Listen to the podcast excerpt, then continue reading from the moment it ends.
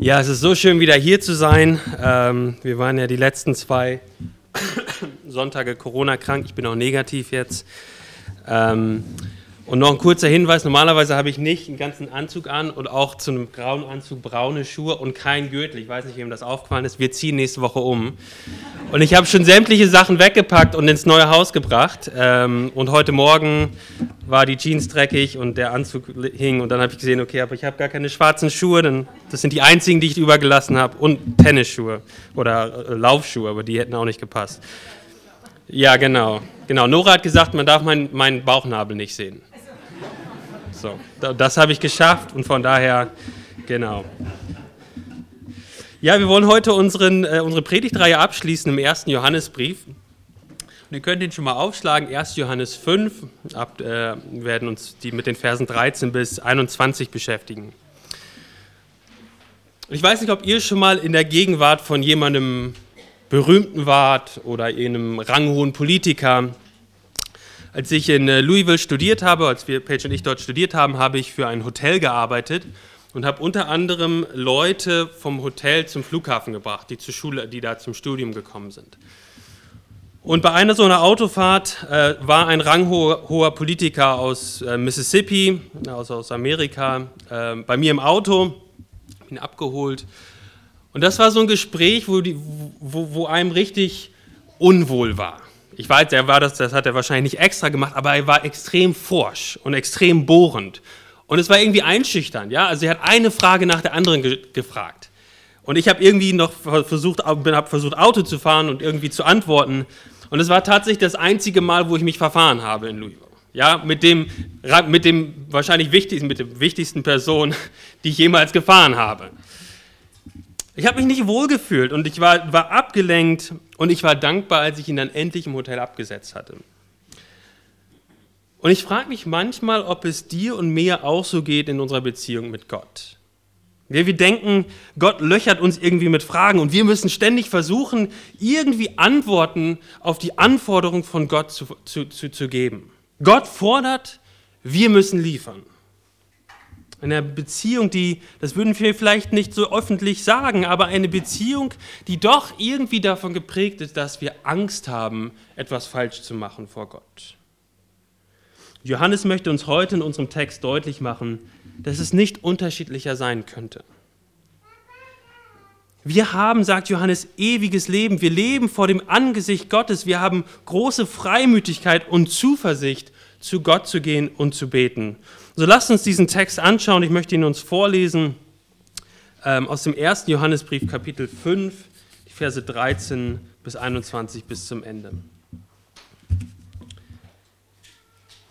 Gucken wir mal.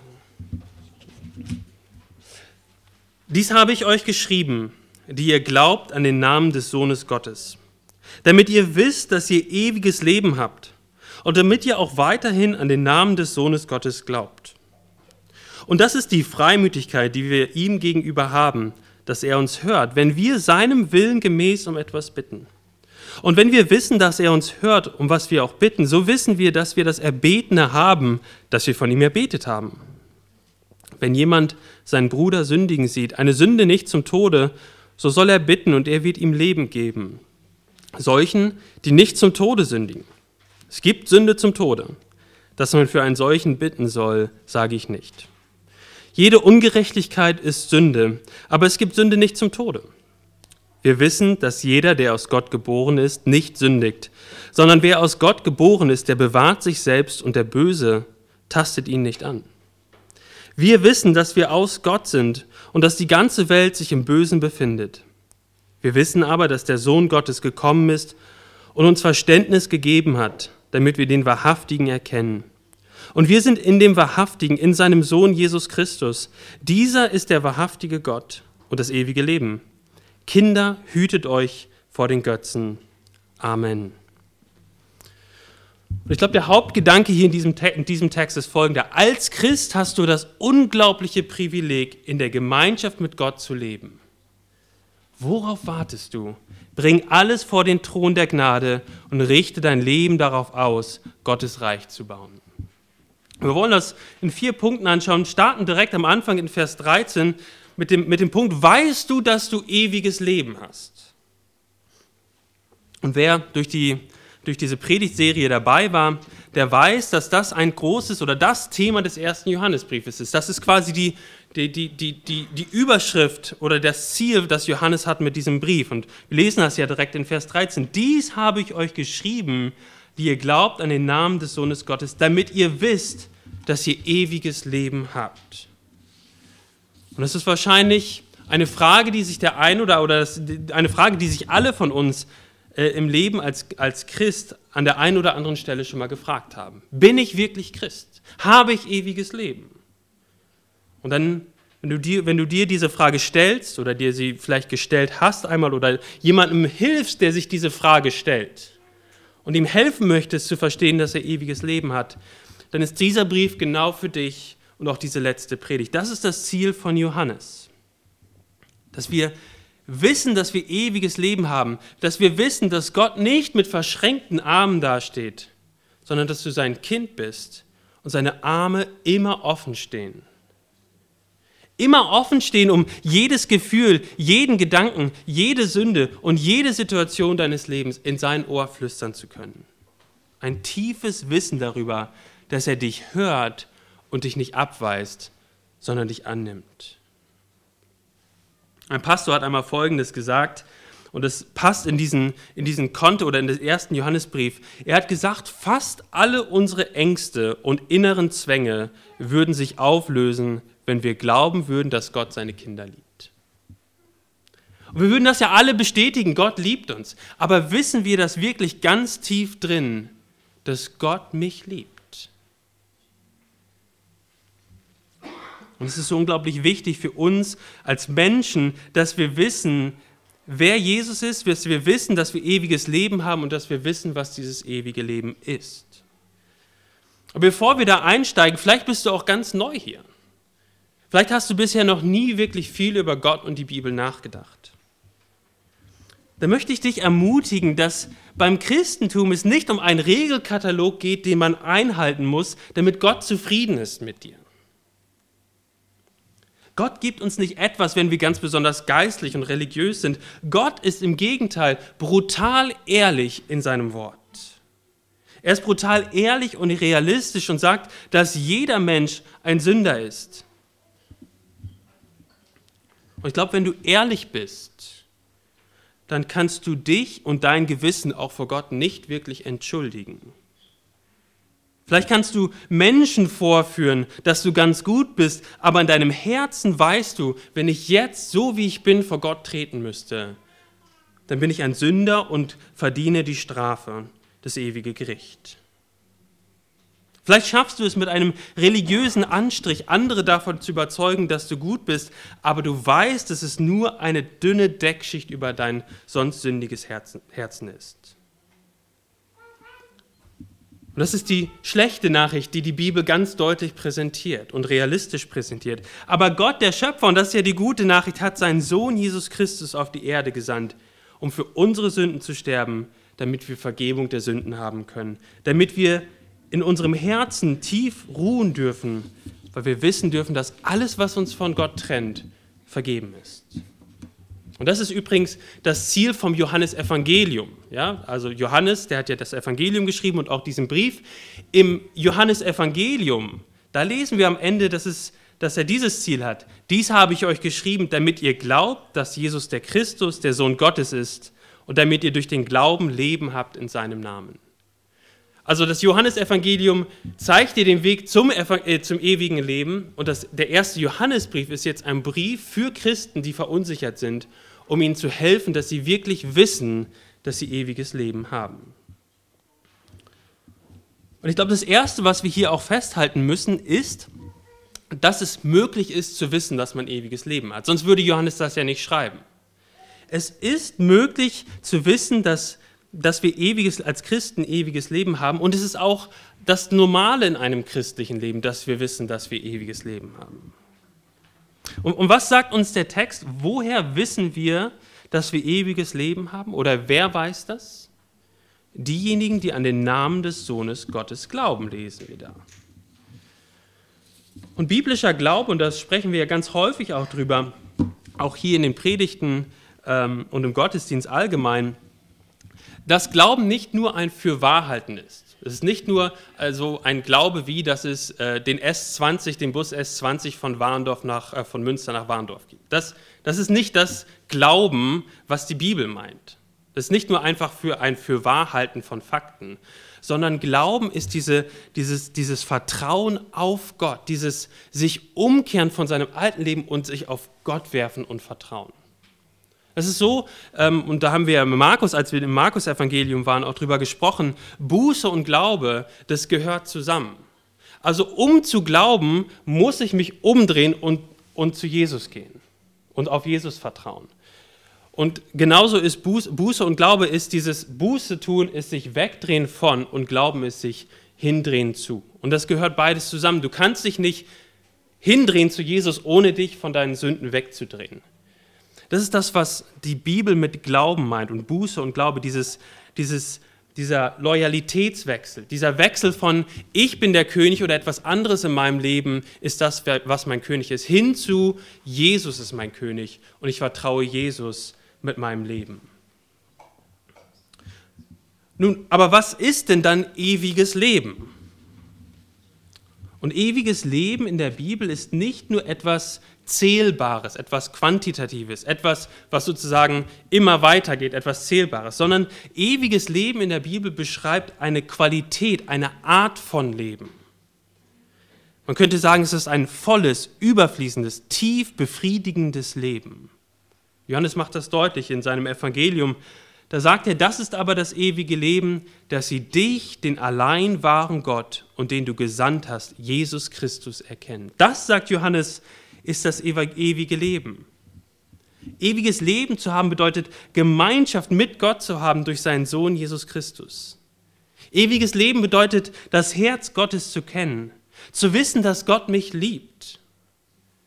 Und wenn wir das ganz tief erkennen würden und, und das reinsinkt tief in, auch in mein Herzen, dann würden sich viele meiner Ängste und meiner tiefen Unruhen im Leben ähm, ausgleichen und es dürfte Ruhe mitten in die Kämpfe eintreten, weil ich weiß, dass ich vor dem Angesicht Gottes stehen darf und keine Angst haben muss und dass ich vor Gott stehe und ihn als meinen Vater anreden darf. Deswegen möchte ich dich heute Morgen diese zwei Fragen ganz konkret fragen. Weißt du, dass du ewiges Leben hast? Und ich hoffe, dass viele jetzt auch äh, durch den ersten Johannesbrief, durch das Studium hier im ersten Johannesbrief Antworten geben können. Woher weiß ich das? Ich weiß das, weil ich an Jesus Christus glaube. Also man könnte auch zurückfragen, weißt du, dass du ewiges Leben hast? Hm, ich bin mir nicht ganz sicher. Glaubst du an Jesus Christus als den Sohn Gottes, der vom Vater als Sühnopfer für deine Sünden gesandt wurden? Glaubst du das? Ja, glaube ich. Hat dieser Glaube Auswirkungen auf dein Leben? Ja, hat Auswirkungen auf mein Leben. Sind dir die Gebote Gottes wichtig? Ja, mir sind die Gebote Gottes wichtig. Strebst du danach, Gott und deine Geschwister zu lieben in der Gemeinde? Ja, das mache ich. Dann darf ich dir, lieber Christ, zusagen, du hast ewiges Leben. Das ist die Botschaft von 1. Johannes. Und die zweite Frage dann, wenn du weißt, dass du ewiges Leben hast, weißt du dann, was das ewige Leben ist? Ganz konkret, dass du einen Vater hast, der dich durch und durch kennt. Der nicht überrascht ist von deinen Sünden und von deinen Schwächen. Es gibt nichts in deinem Leben, das du tun könntest, das deinen Vater aus der Bahn werfen würde. Du kannst immer und immer und immer und immer wieder kommen und er wird da sein mit offenen Armen und dich empfangen. Vielleicht kannst du mal diesen Test machen jetzt. Wenn du an Gott denkst und an die Beziehung, deine Beziehung zu Gott, was sind die ersten Gedanken, die dir in den Sinn kommen? Das Erste, was, was dir in den, in, in den Kopf schießt, was ist das? Und ich befürchte, dass der erste Gedanke bei ganz vielen, auch bei mir, immer wieder ist, was habe ich falsch gemacht? Wo muss ich noch heiliger werden? Und dann erst denken wir auch an die Liebe Gottes, und dann irgendwann denken wir auch daran, dass, ja, ja, Gott ist ja auch mein Vater. Aber in meinem Denken ist Gott und der, mein Vater so oft ein unzufriedener, unzufriedener Vater, dem ich nie gerecht werden kann. Aber liebe Geschwister, das ewige, das volle, das überfließende Leben in der Gegenwart Gottes fängt überhaupt nicht mit deinen Leistungen an. Das ist ja das Unglaubliche am ewigen Leben und auch an Jesus. Es fängt mit Jesus an und du bist Christ, weil du im Glauben zu Jesus Christus gehörst. Wenn Gott, der Vater, dich anschaut, auch heute Morgen, auch mit deiner Woche, die du gelebt hast, dann sieht er dich durch Christus an. Dann sieht er Christus, weil du im Glauben mit ihm verbunden bist. Der sieht die Gerechtigkeit von Christus. Und Gottes Annahme von dir geht so weit, wie das Kreuz reicht. Und wie weit reicht das Kreuz? Das Kreuz reicht aus für alle deine Sünden. Der erste Gedanke, der für uns als Christen normal sein sollte, wenn wir an Gott denken und an unseren Vater denken, da sollten eigentlich Gedanken kommen wie, oder Worte kommen wie Ruhe, Frieden, Gewissheit, Zuversicht, Geborgenheit, Freiheit, Zufrieden, angenommen, geliebt, Sicherheit, Schutz, angekommen, vergeben. Das sind die Worte, des, e, wenn du ewiges Leben hast. Dann ist die Beziehung eine Beziehung, die von, von Gottes Seite so geprägt ist wir brauchen keine Angst haben, vor Gott zu treten, sondern wir dürfen wissen, dass wir angekommen sind bei Gott. Oder um es nochmal andersherum zu sagen, wenn Gott dir als Christ mit verschränkten Armen und einem Stirnrunzel entgegentreten würde, dann würde das heißen, dass Gott mit Jesus nicht zufrieden ist. Und das, liebe Geschwister, wird niemals der Fall sein. Und deswegen darfst du wissen, du hast ewiges Leben und dieses ewige Leben ist nicht nur ein ewiges Leben im Sinne von, dass es ewig dauert, das ist es auch, aber es ist ein volles, überfließendes Leben in Christus. Und wenn du das christliche Leben, dein Leben, auch deine Heiligung nicht auf dieser festen Grundlage lebst, dann wird dein Leben immer Krampf sein. Du kannst Gott erst dann wirklich anfangen zu gefallen und auch in Freiheit zu leben, wenn du verstehst, dass du das ewige Leben schon hast. Und aus diesem Wissen, dass wir ewiges Leben haben und was dieses ewige Leben ist, fließt dann auch das Gebet. Und davon lesen wir dann in den nächsten Versen. Also wenn wir Angst vor Gott haben oder denken, dass er ständig genervt ist von uns oder nicht zufrieden ist mit unseren Fortschritten in der Heiligung, dann wird Gebet nie eine Freude sein. Gebet wird nie Genuss sein, es wird immer widerwillig, zögernd, ängstlich sein, so wie meine Begegnung mit diesem hohen Politiker, wo ich ständig Angst hatte, dass ich nichts, nicht antworten könnte, wenn er mir jetzt irgendeine Frage stellt. Das ist nicht wie, wie unsere Beziehung zu Gott, dem, unserem Vater, von der unsere Beziehung zu Gott, dem Vater, gekennzeichnet sein sollte oder äh, gekennzeichnet ist. Wir dürfen mit Freimut in das, das Gespräch mit unserem Vater suchen, der uns so unglaublich liebt und vor dem du alles ausbreiten darfst. Und wir Deutschen sind ja äh, berühmt in, in, in der Welt für unsere Mülltrennung. Ja, in Amerika äh, bei unseren Schwiegereltern, da wird der, das darf ich ja fast gar nicht öffentlich sagen, aber da wird manchmal der Müll dann hinterm Haus verbrannt. Ja, das, also das würde man hier, würde man wahrscheinlich irgendwie angezeigt werden, aber da ist das nicht ganz so äh, schlimm. Aber wir trennen, wir trennen gerne Müll. Ähm, aber bei Gott brauchst du nicht erst deinen Mist irgendwie in bestimmte Kategorien einteilen und sagen, okay, das hier ist wirklich, da muss ich nochmal dran arbeiten, das bringe ich nächste Woche. Hier sind die Dinge, die kann ich schon mal zu Gott bringen. Du kannst alles ungetrennt zu Gott bringen. Ähm, und, und, und, und Gott, dein Vater, wird dich nicht ausstoßen. Du darfst ankommen und Ruhe finden, auch mit dem ganzen Mist, den du, dazu, den du zu Gott bringst. Und das ist unser zweiter Punkt weißt du, dass Gott dein Gebet in seinem Willen immer hört. Also wenn wir wissen, wer Gott ist, äh, und, und wenn wir wissen, dass Gott, und das lesen wir gleich in den nächsten Versen, dass er unsere Gebete hört und er hört, dann dürfen wir mit ganz großer Gewissheit, ganz großem Mut und Freimütigkeit und Zuversicht zu Gott gehen. Und das ist genau dieses Wort, was wir dort in Vers 14 lesen, dass wir Freimütigkeit haben vor Gott. Und dieses Wort beschreibt etwas, dass man, dass man jetzt den Mut hat, etwas öffentlich sagen zu können. Also man sagt es nicht nur im Versteckten oder irgendwo man versteckt das, sondern man, man ist freimütig, man, ist, man, man, man sagt es öffentlich. Es beschreibt, dass jemand kühn und mutig und zuversichtlich und gewiss seine Gedanken öffentlich macht. Und das ist das, wie wir vor Gott beten dürfen. Wir dürfen mit Zuversicht zu Gott gehen. Wir brauchen nichts vor Gott zurückhalten. Wir dürfen, wie wir das gerade auch gesungen haben, mutig vor dem Thron Gottes äh, erscheinen. Und guckt nochmal in dem Text, wo haben wir diese Gewissheit? Was steht dort? Die wir ihm gegenüber haben. Oder man könnte auch übersetzen, die wir vor ihm haben. Und es sind die gleichen Worte, die wir in Johannes 1, Vers 1 lesen über Jesus, wo wir lesen, dass Jesus bei Gott ist, dass Jesus vor Gott ist. Versteht ihr, wir, wir, wir wissen, wer Gott ist, wir wissen, wer wir sind und wir dürfen vor Gott sein, so wie Jesus, der Sohn Gottes, vor seinem Vater ist. Das ist der Zugang, den wir als Christ bekommen, die wir ihm vor ihm, die wir, die wir vor ihm sind, die wir ihm gegenüber haben. Das ist unglaublich. Ich glaube, wenn wir das ganz tief verstehen, was das ewige Leben ist, ähm, und dass wir vor Gott stehen und ruhen können, dann darf Gebet, dann wird Gebet nicht nur einfach Kommunikation mit Gott, sondern tatsächlich Gemeinschaft mit Gott, wo wir es genießen, vor Gott auch unsere Anliegen auszubreiten und vor ihm zu sein. Aber Johannes nennt uns noch einen anderen Grund. Das sehen wir dann in, den, in dem letzten Teil von Vers 14 und Vers 15. Also wir haben Freimütigkeit, die wir ihm gegenüber haben, dass er uns hört, wenn wir seinem Willen gemäß etwas bitten und dann Vers 15. Und wenn wir wissen, dass er uns hört, um was wir auch bitten, so wissen wir, dass wir das Erbetene haben, das wir von, von ihm erbeten haben.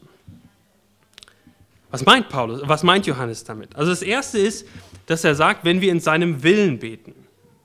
Und ich glaube, die beste Möglichkeit, das zu prüfen, ob etwas im Willen Gottes ist, ist sich zu fragen, passt das überein mit dem, was, er uns dem, was Jesus uns im Vater unser gelehrt hat? Dein Reich komme, dein Wille geschehe, wie im Himmel, so auf Erden. Das bedeutet es, im Willen Gottes zu beten, gemäß dieser, dieser, dieser, dieser Zuversicht oder dieses, dieses Wunsches, ähm, dass sein Reich komme, sein Wille geschehe, wie im Himmel, so auf Erden. Und dann wissen wir, so sagt uns Johannes hier, dass Gott jedes Gebet in seinem Willen eines Christen hören wird und sogar er hören wird. Aber was heißt das denn jetzt genau? Es werden doch nicht alle Gebete erhört, die wir im Willen Gottes beten. Wir können uns ein Beispiel anschauen von Paulus im zweiten Korintherbrief.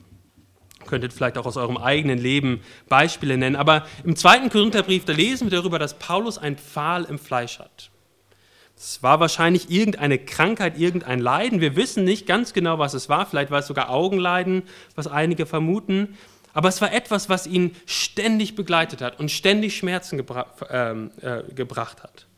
Und dort lesen wir, dass er Gott dreimal bittet, dass er es ihm wegnimmt. Da ist Paulus ein gläubiger Mann. Er betet, dass Gott ihn noch effektiver macht für das Reich Gottes, aber Gott erhört sein Gebet nicht, wie Paulus es bittet. Wir lesen, dass Gott ihm sagt, lass dir an meiner Gnade genügen, denn meine Kraft wird in der Schwachheit vollkommen. Darum, sagt Paulus, will ich mich am liebsten vielmehr meiner Schwachheiten rühmen, damit die Kraft des Christus bei mir wohne. Nun hat Gott das Gebet von Paulus, von, von Paulus erhört oder nicht? Auf, auf gewisser Weise können wir sagen, nein. Paulus hat etwas erbeten, dass ihm das weggenommen wird und Gott sagt, nein, das behältst du, das nehme ich dir nicht weg. Aber in gewisser Weise hat Gott sein Anliegen doch erhört. Was war nochmal das höchste Ziel von Paulus in seinem Leben? Das höchste Ziel für ihn war, dass er Gott mehr kennenlernt und das Reich Gottes gebaut wird. Und in dem Sinne hat Gott das Gebet von Paulus auch erhört, als er sagt, meine Kraft wird in, den Schwachheit, in der Schwachheit vollkommen. Paulus wusste, okay, wenn Gott das jetzt nicht wegnimmt, dann macht er das aus einem guten Grund. Und der Grund ist, dass, dass, dass Gott viel mehr noch in seinem Leben zur Geltung kommt.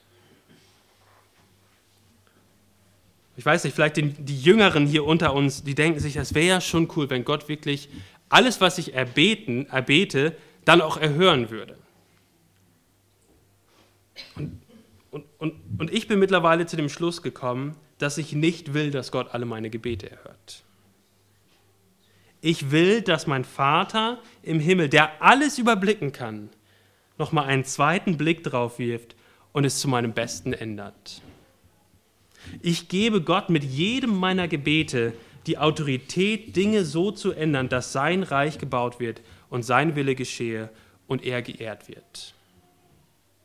Und mancher meiner Gebete, die sogar im Willen Gottes sind, die, die nicht falsch sind, die aber vielleicht nicht in der, in, der, in der Art und Weise dem Ziel der Ehre Gottes und dem Reich Gottes dienen, dass, dass Gott sie nicht beantwortet. Jemand hat gesagt, Gebet ist nicht ein, eine praktische Möglichkeit, unseren Willen Gott aufzuzwingen, sondern, ist der, sondern das ist der von Gott vorgeschriebene Weg, wie wir unseren Willen dem Willen Gottes unterordnen. Machen wir das mal praktisch. Wenn du für eine Krankheit betest in deinem Leben, die dein ganzes Leben bestimmt. Wir haben im Hauskreis am Donnerstag darüber gesprochen, wie Kopfschmerzen auch äh, ganz einschränkend sein können im Leben. Du betest dafür, dass diese, diese Krankheiten, die dich ständig, ständig begleitet oder ständig einschränkt, du betest dafür, dass, dass Gott es wegnimmt. Und dann darfst du an, mit den, mit den Worten von 1. Johannes 5 schon wissen, dass Gott deine Gebete erhört. Du darfst es wissen. Und sobald du das Gebet aussprichst, sagt Johannes hier, hast du das Erbetene schon verhauen, äh, äh, das Erbetene schon, schon, schon bekommen. Und das heißt, wenn Gott die harten Dinge, so wie bei das bei Paulus war, wenn Gott die harten Dinge des Lebens nicht wegnimmt aus deinem Leben, dann hat er einen guten Grund dafür. Und es ist ein Grund, dem du auch zustimmen würdest, wenn du das ganze Bild überblicken könntest. So stellt sich am Ende hier die Frage für dich und mich, wenn es auch zum Gebet kommt, sind unsere Gebete und darüber hinaus unser ganzes Leben vom Reich Gottes und vom Willen Gottes bestimmt? Dass wenn ich etwas bete und etwas nicht bekomme, ich sagen kann, okay Gott, du überblickst alles und warum auch immer du das jetzt nicht wegnimmst, ich will dir vertrauen, dass es zum Besten ist. Es ist nicht zum Besten für mich jetzt gerade. Ich leide vielleicht. Aber ich vertraue darauf, dass du, der alles überblicken kann, kann weißt, was das Beste ist. Und so möchte ich uns herausfordern mit der Frage, haben wir so eine Reich Gottes Perspektive in allen Dingen, die wir tun? Bei der Arbeit, beim Sport, bei der Ernährung, in der Schule, im Studium, über Freundschaften, über Geld, über Ehe, über Sex, über, Gel äh, über, über Kinder, über das ganze Leben. Leben wir unser ganzes Leben mit dem Ziel, dass Gottes Reich gebaut wird und unter dem Willen Gottes? Oder sind es zwei separate Kategorien? Hier ist mein Leben, da bestimme ich und hier darf Gott auch mitreden. Was Johannes sagt, ist, wir sollen das ganze Leben unter seinem Willen leben und zu seiner, zu seiner Ehre leben. Und dann kommt äh, ein Text in Versen 16 bis 17 und den werden wir jetzt auch nur kurz anreißen. Da haben sich äh, Christen und Kommentatoren und, und Theologen über die letzten Jahrhunderte den Kopf zerbrochen. Was ist diese Sünde zum Tode in den Versen 16 bis 17? Was, was, was meint Johannes damit? Was bedeutet das genau? Nun, anscheinend musste er es für die, für die damaligen Empfänger nicht weiter erklären. Sie wussten es anscheinend. Wir wissen es nicht so ganz genau. Aber es gibt trotzdem einige Dinge, die wir aus diesem Text lesen, äh, lernen können. Das erste ist in Vers 16, wenn jemand seinen Bruder sündigen sieht, eine Sünde nicht zum Tode, so soll er bitten und er wird ihm Leben geben. Was sollen wir machen? Was sollst du machen als Christ, wenn du einen Bruder oder eine Schwester sündigen siehst? Was sollte die natürliche Reaktion sein? Johannes sagt, die natürliche Reaktion sollte Gebet für den Sünder sein, damit er umkehrt und Leben hat. Das muss immer die erste Reaktion sein in unserem Herzen, wenn wir Sünde bei einem Bruder oder einer Schwester sehen. Es ist nicht eine Möglichkeit, sich gut zu fühlen, weil man die Sünde nicht begangen hat. Und wir haben auch keine Ausrede, uns nicht sozusagen ähm, mit, mit, mit, diesem, mit dieser Situation zu beschäftigen. Also wir können weder den Finger zeigen noch wegschauen, wenn so etwas passiert. Der erste Schritt, wenn ein Bruder oder eine Schwester in Sünde fällt, ist das Gebet. Aber sagt Johannes, es gibt auch angebliche Christen, oder es gibt Christen, die, die so gesagt haben, dass sie Christen waren, ähm, die dann sündigen und die dann zum Tode sündigen.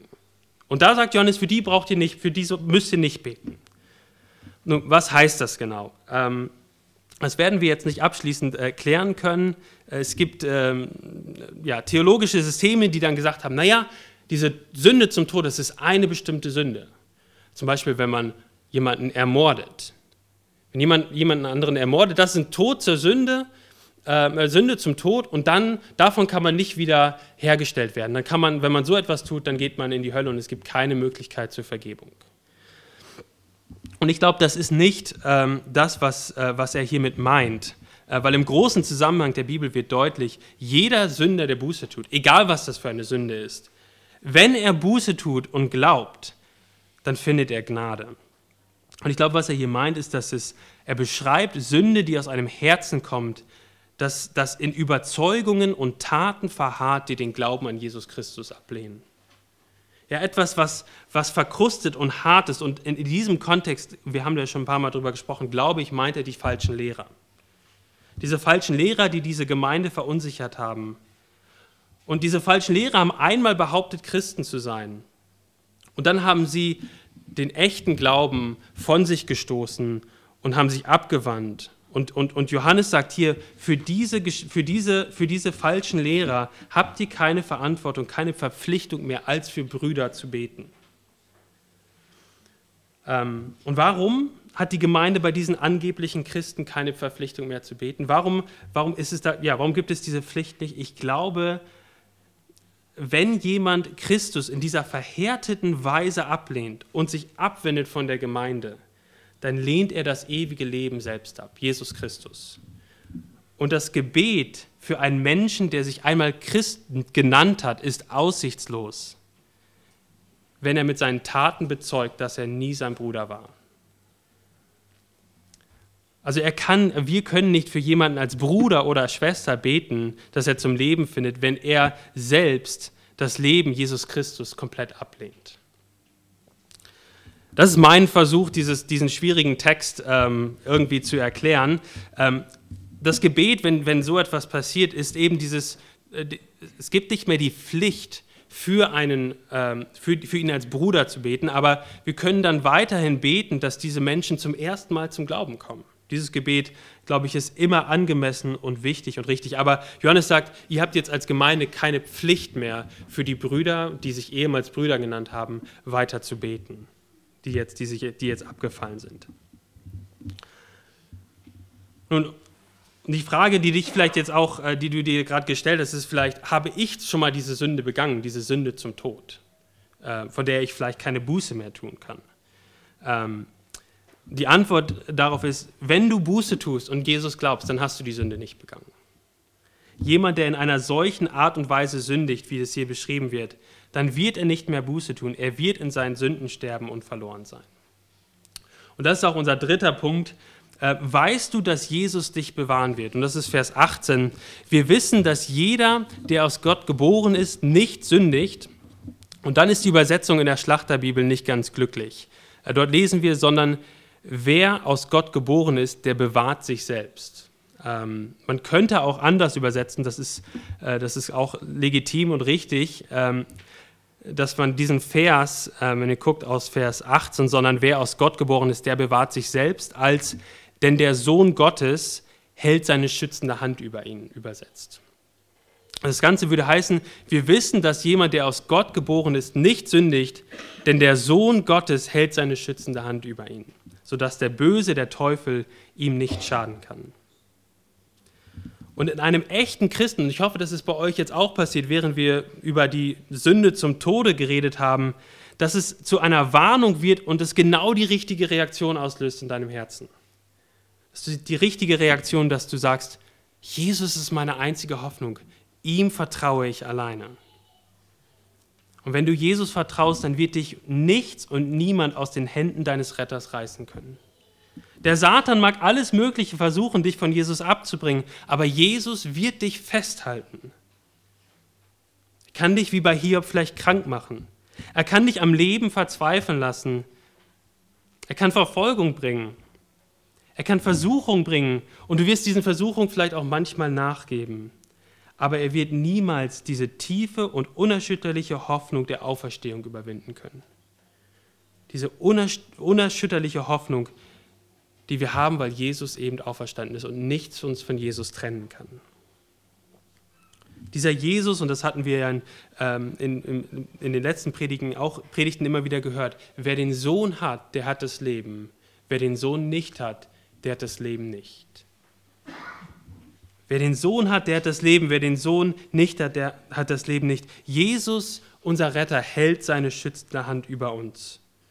Und das ist unser letzter Punkt. Weißt du, dass du zu Gott gehörst und nicht zu dieser Welt? Lesen in Vers 19, wir wissen, dass wir aus Gott sind und dass die ganze Welt sich im Bösen befindet. Also wir wissen als Christen, dass wir aus Gott, dass wir von Gott sind, dass wir zu Gott gehören und dass wir nicht zu dem Reich der Finsternis gehören. Und das ist unglaublich beruhigend zu wissen für dich und mich. Ich gehöre zu Gott. Was auch immer uns in dieser Welt begegnen mag, was auch immer um uns herum passieren wird und was auch immer an Macht des Bösen um uns herum noch ist, was auch immer wir erleiden müssen unter der Macht des Bösen, du brauchst keine Angst haben, weil du zu Gott gehörst als Christ. Und er wird dich niemals so antasten können, dass du verloren gehst. Du wirst vielleicht deinen Job verlieren, weil du zu Jesus stehst. Es wird Schwierigkeiten geben, aber niemals wird am Ende der Böse gewinnen, sondern du wirst mit Christus gewinnen. Und das ist dann in der Vers 20. Schaut mal, was wir dort über Jesus lesen. Wir wissen aber, dass der Sohn Gottes gekommen ist und dass er uns Verständnis gegeben hat, damit wir den Wahrhaftigen erkennen, also Gott erkennen. Und wir sind in dem Wahrhaftigen, in seinem Sohn Jesus Christus. Und wer ist dieser Sohn Jesus Christus, unser Leben? Er selbst ist der wahrhaftige Gott und das ewige Leben. Jesus, wenn wir das nochmal zusammenfassen aus dem ersten Johannesbrief, Jesus ist das ewige Leben, Kapitel 1. Er reinigt uns von unseren Sünden, auch Kapitel 1. Er tritt uns für uns bei dem Vater ein. Er ist das Sühnopfer für unsere Sünden. Er zerstört das Werk des Teufels. Jesus lebt uns vor, was echte Liebe ist. Er überwindet die Welt.